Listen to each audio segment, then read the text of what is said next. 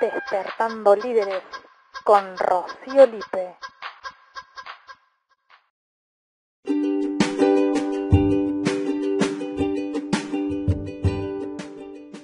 Damos comienzo así. Te doy la bienvenida a este espacio para despertar y potenciar nuestro liderazgo personal. Gracias por estar ahí acompañándome en este podcast que se llama Despertando Líderes. Si no me conoces aún, te cuento que soy Rocío Lipe y lo primero que quiero decirte es que de este lado hay una persona creativa, curiosa, alegre y algo inquieta. Soy coach ontológico internacional, co-creadora y co-directora de El Hijo, la escuela de liderazgo joven que entrena a adolescentes en habilidades sociales y creadora y entrenadora del programa de desarrollo personal Liderazgo BXM.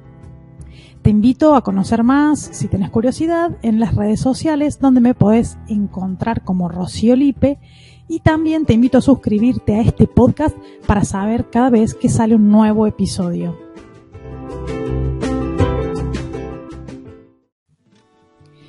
En el episodio de hoy vamos a hablar de esos momentos o esas situaciones que te dan así como vértigo emocional. Esas situaciones en las que decís freno o avanzo? ¿Me gana el miedo y me quedo donde estoy? ¿O tengo la confianza suficiente para avanzar, aunque con esas cosquillitas en la panza? Son estas situaciones en las que quiero cambiar de trabajo o me mudo, decido soltar una relación, me largo un nuevo proyecto, decido viajar, quiero invertir en algo. Bueno, en este tipo de situaciones en donde empezamos a sentir cosquillitas en la panza, es que algo muy cotidiano, ¿no? Algo que nos, suele pasar, o por lo menos a mí me suele pasar de vez en cuando. Y para entrar en esta situación quiero contarte una experiencia personal. Hace un par de años atrás yo trabajaba en relación de dependencia y además en mis tiempos extras era facilitadora y formadora en una ONG que trabajaba eh, con jóvenes formándose en liderazgo y en servicio. Y llegó un momento en el que por la edad dejé la ONG porque cumplí con, el plazo. Pero cuando dejé la ONG quería seguir haciendo eso que me gustaba ahí adentro en, en, este espacio en donde acompañaba jóvenes como facilitadora y compartía conocimiento que yo tenía, experiencia y me gustaba eso, me hacía sentir bien. Pero quería hacer eso y, y ya no estaba más en la ONG hasta que un día tuve un darme cuenta un día dije, wow, sí, quiero seguir trabajando con líderes, quiero seguir relacionándome con gente joven, brindar herramientas, esto es lo que me gusta, pero es como que me di cuenta que me gustaba, pero no avancé. Me quedé ahí. Dije, no, no, no, no es el momento, no, todavía no tengo las cosas que necesito, no sé si estoy preparada, por más que en la ONG me iba bien, me gustaba, la gente me validaba, era como que, bueno, pero es ahí en un espacio en donde la gente está, los jóvenes que participan de la ONG estaban dispuestos a eso, pero llamar a gente nueva, jóvenes nuevos para que se formen en liderazgo, no sé, bueno, me quedé ahí, la cuestión es que no me animé. Entonces empecé a estudiar coaching para sumar herramientas en mi vida y después hice otras formaciones que estaban relacionadas con herramientas eh, que me brindaran eh, el conocimiento para brindarle a los jóvenes. Yo quería habilidades y competencias sociales para, para darle a los jóvenes nuevas herramientas para un futuro mejor. Entonces, bueno, no, seguí formándome, me quedé ahí como que sí, que no, en un espacio dubitativo. Hasta que un día dije, ¿por qué no? ¿Por qué no me dedico a esto? ¿Por qué no puedo hacer esto que me gusta y dedicarme y vivir de esto?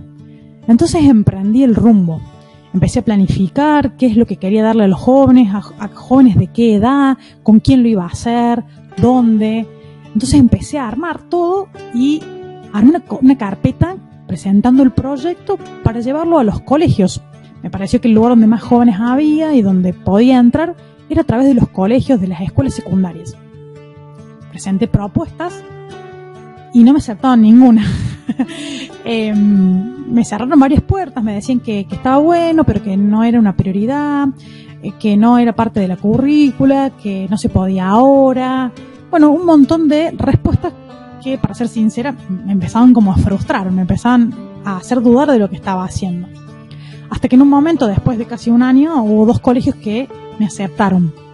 Aceptaron la propuesta y, y fueron como pruebas o ensayos. No, no fue la idea que yo tenía en mente de lo que yo había armado, pero me parecía válido poder eh, empezar a dar pasitos.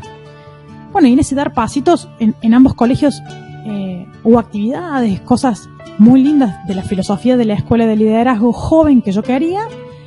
La cuestión es que nos fue muy difícil sostenerlo, sostenerlo en el tiempo, por cuestiones de espacio, por disponibilidad, eh, por el día a día de las escuelas. No, claramente la escuela no podía hacerse cargo económicamente de eso, entonces no, no estaba siendo llevadero, no lo podíamos sostener. Y la cuestión es que lo pausé.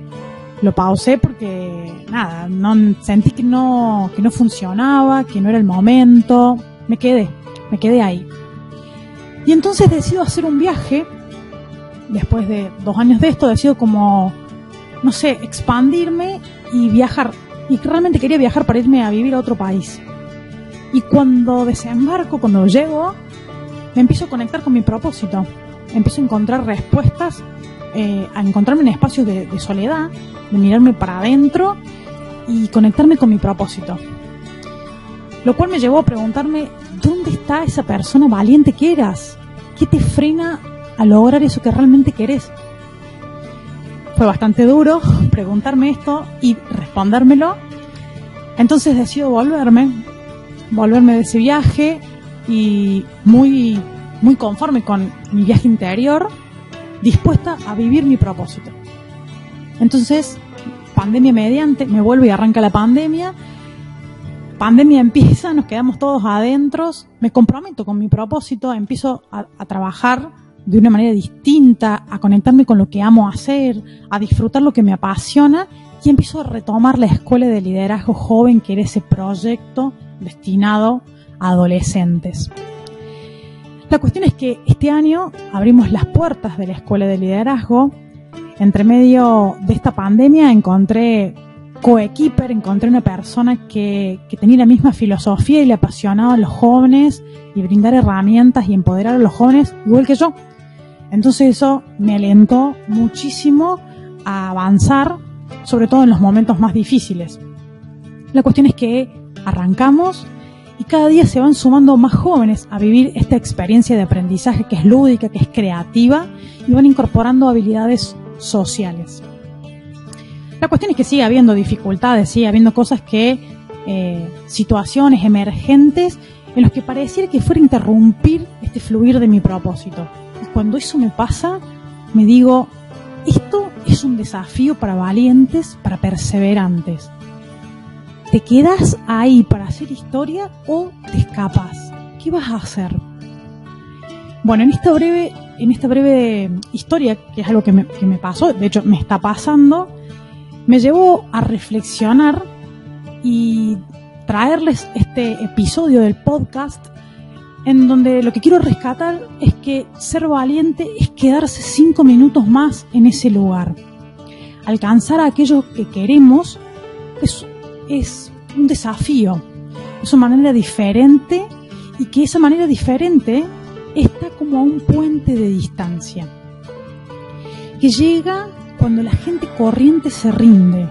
Es como quedarse ahí, sostener que a veces hay dificultades, pero hay que encontrar la manera en la que normalmente la gente se frena, como yo me frené en un inicio, que le puse excusas, que dije no, voy a estudiar, voy. Bueno, normalmente la gente tiende a rendirse en ese punto donde empiezan a hacer cosquillas en la panza, donde sentimos vértigo emocional, giramos en un pie y nos volvemos. Normalmente la gente, yo, vos, no nos animamos a cruzar ese puente. Hasta que un día estás dispuesto a hacerlo. Y a veces no solamente comparado con otras personas, con vos mismo en otro momento. En otro momento no quisiste cruzar ese puente.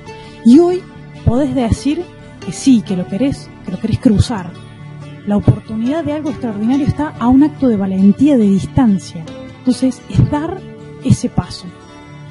Y como me encanta hacer siempre que hablo de liderazgo, voy a ser fiel a mi estilo, te voy a compartir algunas preguntas para agitar la conciencia y despertar ese líder que hay en vos. Seguramente tenés alguna situación, tenés algo pendiente, está ahí y ves el puente y tenés cosquillitas en la panza. Entonces, frente a esa situación, te voy a regalar algunas preguntas para que te hagas. La primera pregunta es, ¿qué miedos no te dejan cruzar el puente? Tenemos miedos que a veces son ficticios o a veces no. Y la cuestión es que nos faltan recursos, es darnos cuenta qué recursos nos faltan. Entonces te invito a que registres esos miedos, esas, esas cuestiones que te aparecen, esa conversación interna que te dicen, no, no cruces ese puente, pégate la vuelta. Fíjate qué, qué miedos, qué conversaciones hay. La segunda pregunta es, ¿qué estás dispuesto a sacrificar para lograr eso que anhelas? Porque es proporcional quizás a lo que anhelas, a lo grande de eso que anhelas, el costo. Tiene un costo, hay algo que sacrificar. Entonces que lo puedas observar apunta o te ayuda a que ese acto de valentía se lleve a cabo. Y por último, ¿quién puede inspirarte a cruzarlo? A veces nos quedamos en nuestra propia conversación y mirar a alguien que nos inspira, a alguien a quien admiramos, que nos diría, che, cruzalo el puente, anímate, hacelo. Bueno, la pregunta es quién puede ser esa persona que o te acompañe a cruzarlo o te inspire lo suficiente para decir sí. De este modo va cerrando este primer episodio. Espero que estas preguntas suenen y resuenen hasta que despiertes, hasta que te inspiren y vayas a buscar esas respuestas que necesitas. Si te gustó el podcast, suscríbete para no perderte ningún episodio. Te deseo una semana despertadora y nos escuchamos la próxima.